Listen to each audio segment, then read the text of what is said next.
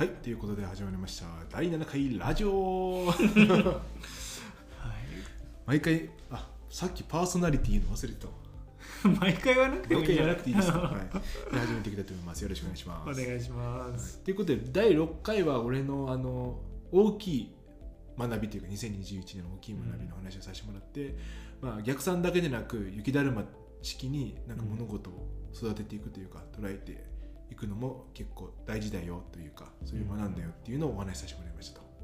で今回は、えー週に2021年の学びうん。大きいことと小さいことというふうにありますがあの諸事情によって差し迫ってますね時間が。大きくて小さいことを話してください。まとめていっちゃってください、うんうんうんはいということで、そう俺ねでも小さい方のやつで、うん。あのランニングとかうん。日記とかうん。が結構今年続くようになったんだけど、いいね。それもともと習慣とか始めようと思ってやったわけじゃなかったんだよねっていうのが。おお気になるね。いやでもそのせいやの言ってたのとかなり一緒なんだけど雪だるまでやってったらよかったっていう話で。はい。今までね習慣とかを作ろうと思ったこともそんななかったし、うん。作れたことも一回もなかったの、うん。思い返すと。うん早寝早起きとか、うん。なんか読書とか日記とか,、うん。なんか運動とかうん。あらゆる習慣を作るのに失敗してきたんだけど。それを思い返すと結構その時は逆算でというか、はい。い、やいや読書はこういう風にいいからやった方がいいやるべきである。だからこういう風な形で読書をしていくぞ。これぐらいのペースで。みたいなのをやっててうん。失敗する 毎回失敗してきた。日記を書く習慣とかは今まで何度となく失敗してきた。いはいはいはい。ていう中で今年は、うん。まあ、特に意味ないんだけどなんか30日チャレンジっていうのをやってみようみたいな。あやってたね。うん。のがあってだから別にその日記を書くことにどんな意味があるかとかはいはいもはい。う関係なく。はい。とりあえず30日日記を書くってもう決めたから30日やってみよう。はいはいっていうだけでやってたらなんかいつの間にか習慣になっていて。ね。でランニングも同じでさ全然その今までそのテニスやってた時とかランニングをしなきゃみたいなめっちゃあったんだけど 全然その時はしてなくて。今年はなんかたまたま友達となんか誘われてあの走ってみたら俺便秘に悩んでたんだけど 知らんし。OL やんなんかね。たまたま走った時に出たんだよね。詰まってた便が出てあこれもしかしたらいいかもっていうので、はいはいはいそのちょっとずつそのランニングなんか週1とかあちょっと出てないな最近って思った時にし始めたのよ。でなんとなくね行楽側に走ったわけねはい週1ぐらいではなんとなく走れるなっていう感覚がなんか持ててきて、はいはいはい。ちょっとじゃあこのランニングも30日チャレンジしてみようかなみたいな。はいはいだから別にこれも健康のためとかあんまり特になくなんとなくもう今やってることだし30日チャレンジにちょうどいいかなみたいな感じでやってみたらもう今まで結構習慣として続いてるしもうね今年で言ったらフルマラソンも走ったんですよ。おおすごい。ねフルマラソンっていうとだから42.195キロ。195キロ。そう。走ったしすごいね。今年まあ途中から始めたマラソンえっとランニングなんですけど1年間であとちょっとでも1000キロまで。言っとったな、だってお前渋谷から俺んちまで走ってきたもんね。走っていた。重いまで10キロぐらい。だからね。だから今もう950何キロ走っててあと50何キロだから。えー、カウントダウンですね。そうそうそうそうそう。んでもこんなの本当にもう雪だるまだなっていう感じで、ね、こんな風に習慣って作れるんだとかなんかそのすごい今までは目的からの逆算でやっていかないといけないっていうそののあってでもできないっていう 俺はせやと違ってあんまり逆算でやらなければと思ってたけど全然できないっていう 感じの人生だったんだけど、うん。あ逆算じゃなくても全然うまくいくパターンってあるんだうんっていうのがなんかすごいフラットななんかえー、そんなのあるんだっていう発見というか学んだこと。はいはい。でこれはなんかちょっとやっていきたいなって思っていいねいいね。ます。ちなみにさ最初、まあ、うまくいってなかった時とあれだけど、うん、なんで習慣を身につけたいというか思ってたのその時は。ああそれはなんでだろうな。でもあんまり覚えてないけどやっぱ習慣って憧れるものじゃない？なんかできる人はなんかみんな言ってるみたいなところ？だからあんまりそう覚えてないな。そそこもだからうまく逆算できてなかったのかもね。いやなんかさ、うん。心の捉え方結構大事になってくるかもなって話聞いて思ったの。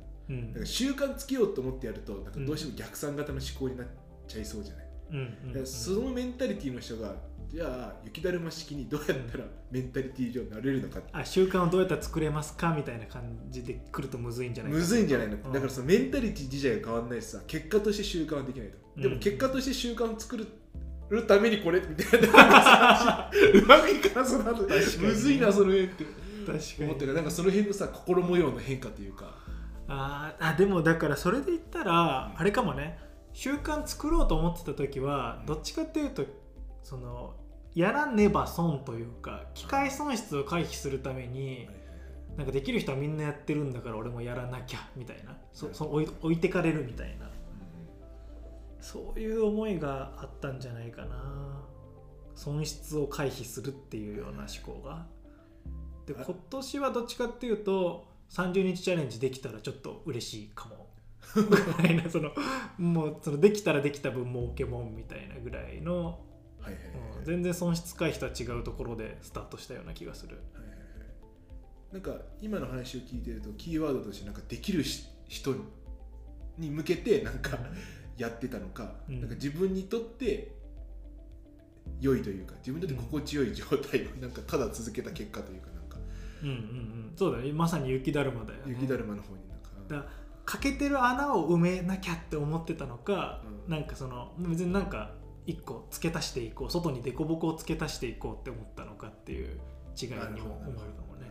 まさにだから雪だるま外側にちょっとずつ付け足していこうみたいな。いこう。う。んうんうんいいねそれう。ん。うん。なるこれが僕の今年の小さな学んだこと。ほどまとめると便秘が解消した話でいいかな。便秘は解消しました。28年間悩んでいた便秘今年で解消しました、素晴らしい。はい。うん。ということでじゃあ小さな話。いいね。非常にいい。なんか結構いろんな人悩んでそうじゃん。なんか本読めないですってよく聞いたりとかさ、うん。筋トレ続かないですとかよく聞くから、うんうんなんかそういう人はねちょっときそれをきっかけに、まあ、それよりもなんか一個一個自分のまずできること。うんうんできるタイミングでちょっとずつやりながら、まあ、慣れたらちょっと雪玉を大きくしてもいいかもしれないですね。うん。いや本当にね思わぬところから始まりますから。始まりますよね。別に読書しようと思ってるのがね全然違うとこから読書結局回り回ってできるようになったりする。それこそ今年読書も習慣勝手にあできそうじゃんそうるようになったしだからなんかそれはでも本当に便秘がスタートだったし。あのその30日チャレンジ適当にやってみようっていう日記がスタートだったし。なんか、うん、そんな読書しようと思ってなくてもいいかもしれないですね。確かに確かに。へー。ということではい。もうちょっと深く話したいんですよここは。お時間もさせてもらってさせてもらって大きい話の方に行きますか？そう。まあこちらもでもそんなに大きいかっていうと大きくないんだけど、あのきっかけはね3つあって、えっと、まず1つは、えー僕アドラーの「嫌われる勇気」っていう本すごい好きなんだけど、はいはいはいはいそれをまあ読んだっていうこととあとは今年読んだ本でサンデルマイケル・サンデル教授の「運も実力のうち」っていう「ザ・ティラニー・オブ・メリット」っていう英語の題名だとあるんですけどメリトクラシーの。そう。実力主義に対するね、えーまあ、反論というかアンチテーゼみたいなのを掲げてるやつで読んだのと。あともう一個、まあ、これがその具体的には本当にきっかけになったことがあったんだけど、うん。えーとまあ、母さんとまあ電話していて小学校の時の友達の話とかになって、はいはい。まあ、その時のことで、まあ、俺があんまりシシングルマザーだった友達の話とかをしてたんだけど、まあ、旬はそういうの分かんないだろうねっていう感じで母さんから一言言われへえ。その話題の中でね、はいはいあって、で確かにそうだと思うんだけどその時に俺イラッてしたのね。でその旬はそういうの分かんないだろうなっていうその一言に。はいはいはいはい。でその時は別にそれに対して反応とか自分で母に対してしたわけではなかったんだけど、なんであの時俺イラッとしたんだろうっていうのをその後結構なんか残ってたのよね自分の心の中に。なるほどね。うん。でそれがその嫌われる勇気とかその運も実力のうちみたいなのと結構ピタッてはまったっという話をさせてもらえればなって。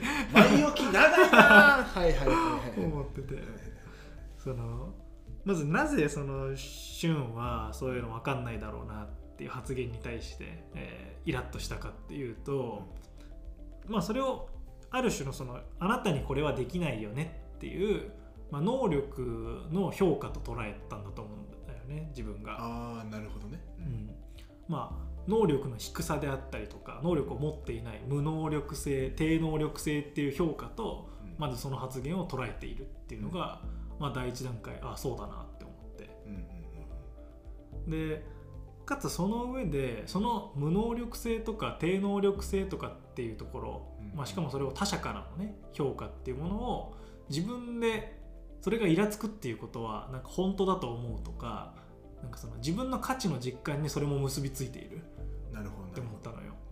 つまり無能力とか低能力とかって評価されることでなんか自分の価値が損なわれる感じいやいやあるしとかできるしって思いたいってことは無能力だから価値がないとか低能力だからあなたの価値がないっていうふうに言われてる感じがまずししていた、なるほど。それを言い換えるとできるやつと思われたいみたいなのがあって、うん。そうではない評価を受けたからイラッとしちゃったっていう。そうそうだねだうんうん、できるやつと思われたいそうそうそうそうそうできるやつが価値があるやつっていう多分考えというかその自分の中での直感みたいなのがあったんだと思うんだよね、うん。そうそうそうそうそう。なるほど。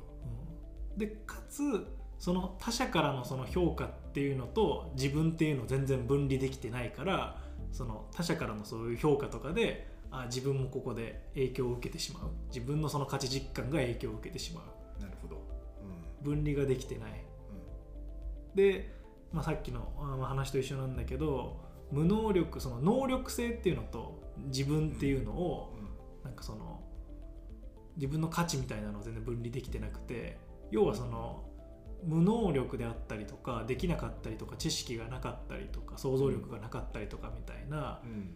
その現在のまあ自分のあるがままの姿っていうのを受容まだまだできてないんだなっていうのを思ったんだよね。はいはいはいはい。でそれは全て嫌われる勇気に書いてあったこと、ねそうそうそう。やっぱりその自己需要あるがままの自分っていうのを受容した上で、うん。でもまあできてないこの部分どうやったらできるようになるかなっていうふうに考えてた方が、まあヘルシーだしうん。幸せになれるよっていうのは書いてあったしうん。自分では分かってたつもりだったんだけど、それができてないから今この母の発言に対してイラッとしてしまうのかっていうのがうん。つながった。うんうんうん。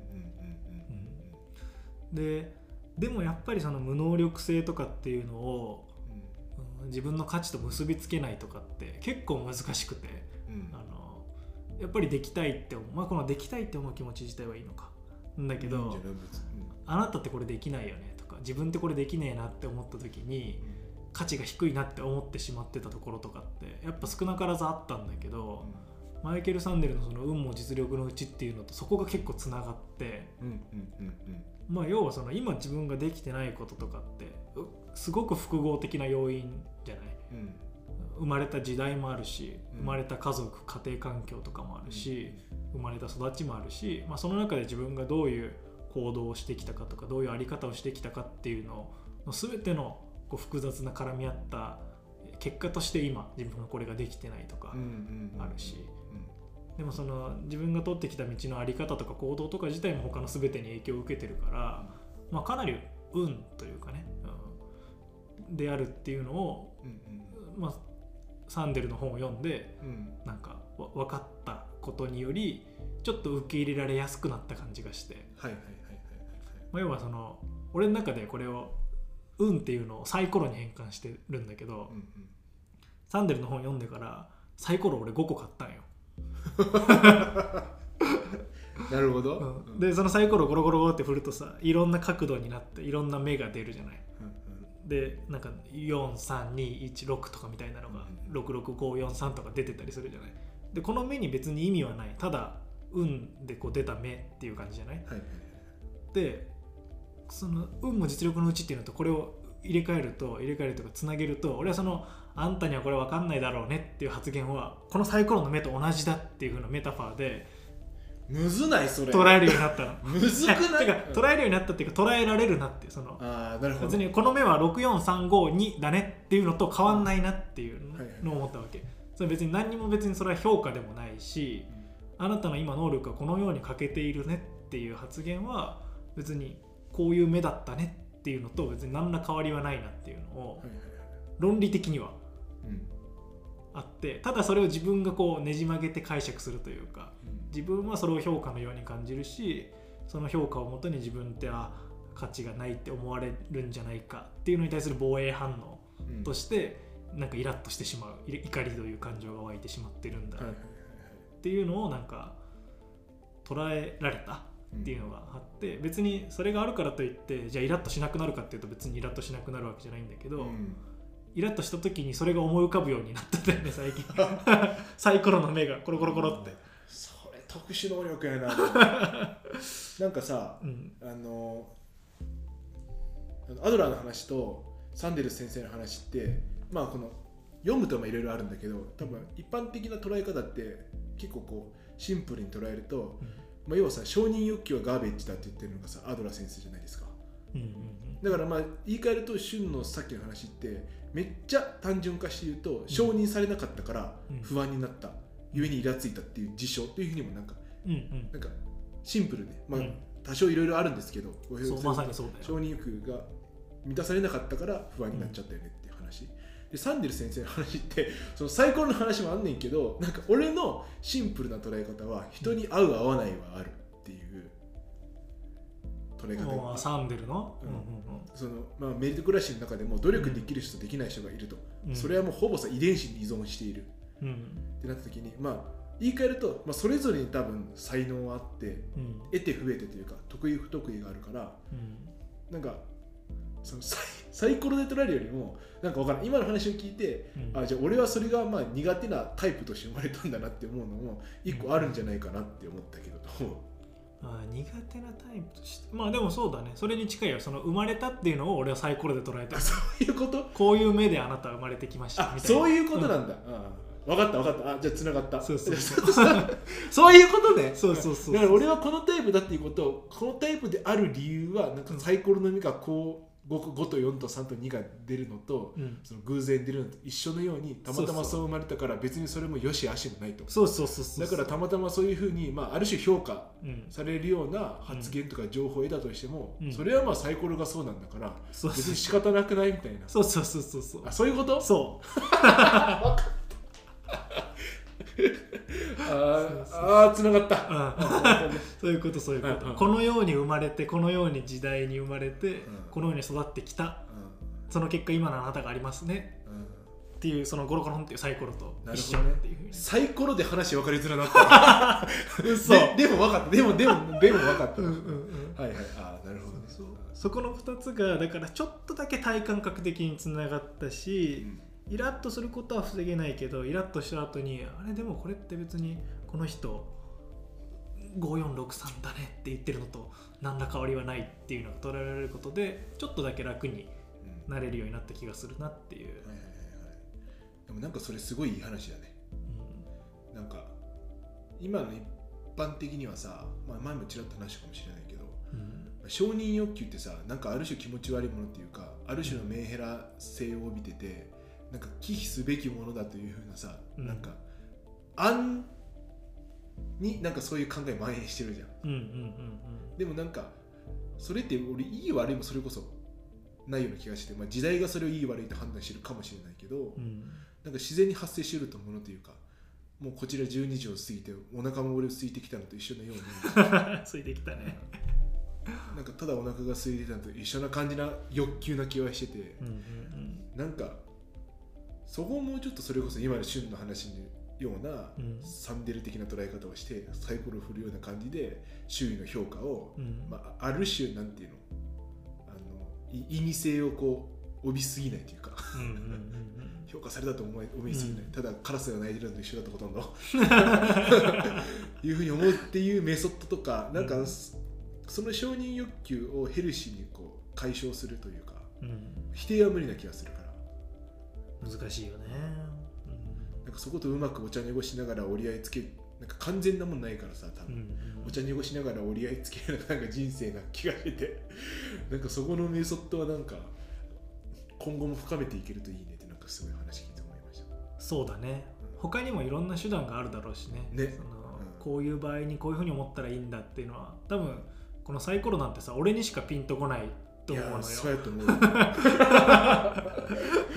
だから一人一人がうん。その自分にとって合う受け流し方じゃないけど、うん。ある欲求が出てきた時にその欲求とかを本当は別に持ちたくないのであればどうやって受け流したらいいかとかある発言から不安とかなんか怒りとかを感じた時に本当はその不安とか怒りとかを持ちたくないのであればうん。どういうふうに考えたらこれ受け流せるのかなっていう、まあ、一つのメソッドが俺にとっては今回サイコロ思い浮かべるっていうのができたわけでうなんかその自分で見つけられると楽しいよねそういうのを一個んいい一個、よね。うん、今年はだからたまたまサイコロを見つけられました僕は、めっちゃいい。なんかでもまあそれまでの旬ってなんか、まあ、どこかでこう気負ってるというかうんうん。なんかそのガードを貸してる感じがしたけどうん。なんか最近はなんか全然そんな感じじゃなくて、まあお互いにちょっと丸くなってきたっていうか もしれないけどなんかそういうヘルシーな感じを受けて取ってたからうんうん。なんかそういうことやってんなっていうのがすごい分かってよかった。わ そうだね。ガードを下ろしたかもねそれで。ガチガチやったん。だガチガチ。お互いに。弱っちいガードなんだけどそんな守れてないガードをね掲げてましたね。ちなみになんかそのメソッドちょっとあと残り時間もあるのでうん俺そのメソッドでなんか結構開発するの好きなんですよ。あそうなの？めっちゃおすすめ1個だけあって最後紹介すると、うん、うん、動物占い。動物占い？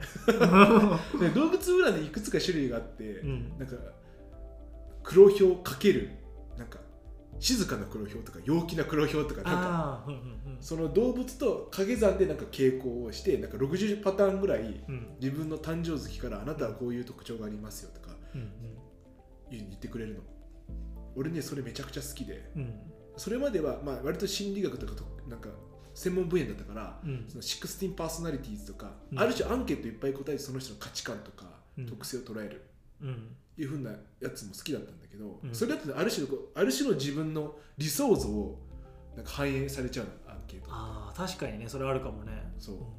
でそれってなんかそれに縛られる感じがあって、うん。動物占いってマジでわけわからんことを言ったりするの サイコロだね本当に。そうそうそうそうそう。あれサイコロ本当にサイコロ俺何があったかな？俺はねあの恥ずかしがり屋の黒ひょうとかね。完全にそれ誕生日とかだけで判断あされるんだっけ？そうそうそうアンケートないのそう、うん。だからランダムに自分ってあなたって実はみたいな恥ずかしがり屋なんだけれども身内の中では目立ちたがり屋ですよねみたいな。なんか言ってるよって言ってないことをいっぱい言ってくれてて、うんなんかこう自分の気づいてない側面とかを見たりとかあ全然なんていうの違う側面とか言ってくれたりするから、うんうん。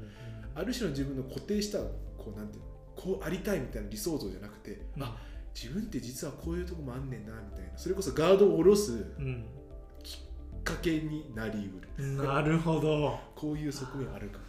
なるほどね。逆にランダムで言われるからこそいいっていうのがあるんだね。あるあるある気がする。面白いねそれ確かに、そう。マネジメントとかさ組織論ではさうん。こういうタイプだから勝ち負けが好きだからうん。なんかライバルを置いて競わせろとかあるけどうん。